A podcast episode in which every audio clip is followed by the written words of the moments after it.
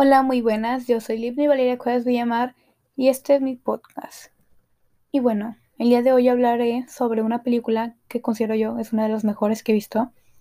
Eh, esta es un poco antigua, la he visto durante años y no me canso de verla. Y bueno, esa de B de Venganza en español, en inglés B de Vendetta. Esta película es del 2006, sin embargo, aún sigue, sigue siendo muy popular y esta la podemos encontrar en la plataforma de Netflix. Y bueno, la sinopsis de esta película es eh, un revolucionario enmascarado en una sociedad distópica del futuro encuentra una aliada en una cadena de TV, mientras que un detective intenta descubrir su identidad. Durante toda la película se habla muy poco del personaje principal, no se sabe mucho de él, pero en cierta parte sientes empatía por él, logras comprender cómo se siente o lo que él piensa, eh, puedes ver que es una persona muy inteligente, astuta. Y está el personaje secundario mm, que más veces se ve, que es Ivy, la aliada. Y bueno, ella es una trabajadora, eh, una persona ordinaria, se puede decir.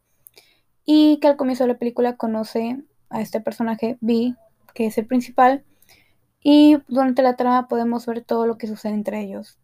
En cierto punto, Ivy siente una atracción, siente sentimientos por este susodicho. También podemos ver cómo el gobierno y los medios de comunicación son uno mismo y controlan todo lo que vemos nosotros, la población, en este caso Inglaterra, que es el país donde sucede todo esto. También durante la trama podemos ver cómo fue el pasado de Vi y cómo también fue lo que pasó Ivy, todas las cosas malas por las que tuvo que pasar y la persona que es hoy en día.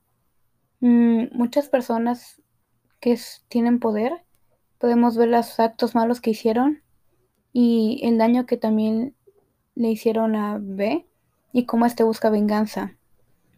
Así como el nombre de la película. Él busca uno por uno de estos hasta el final matarlos y todo tiene un propósito. Al final de la película te deja pensando.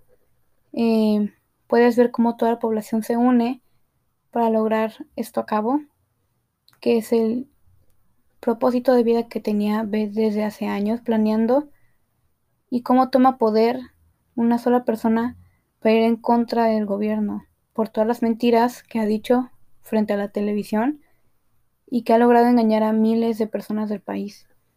También podemos ver todo lo que provocan para solo buscar beneficio propio, cómo dañan a la sociedad y hacen creer que tiene la culpa de todo.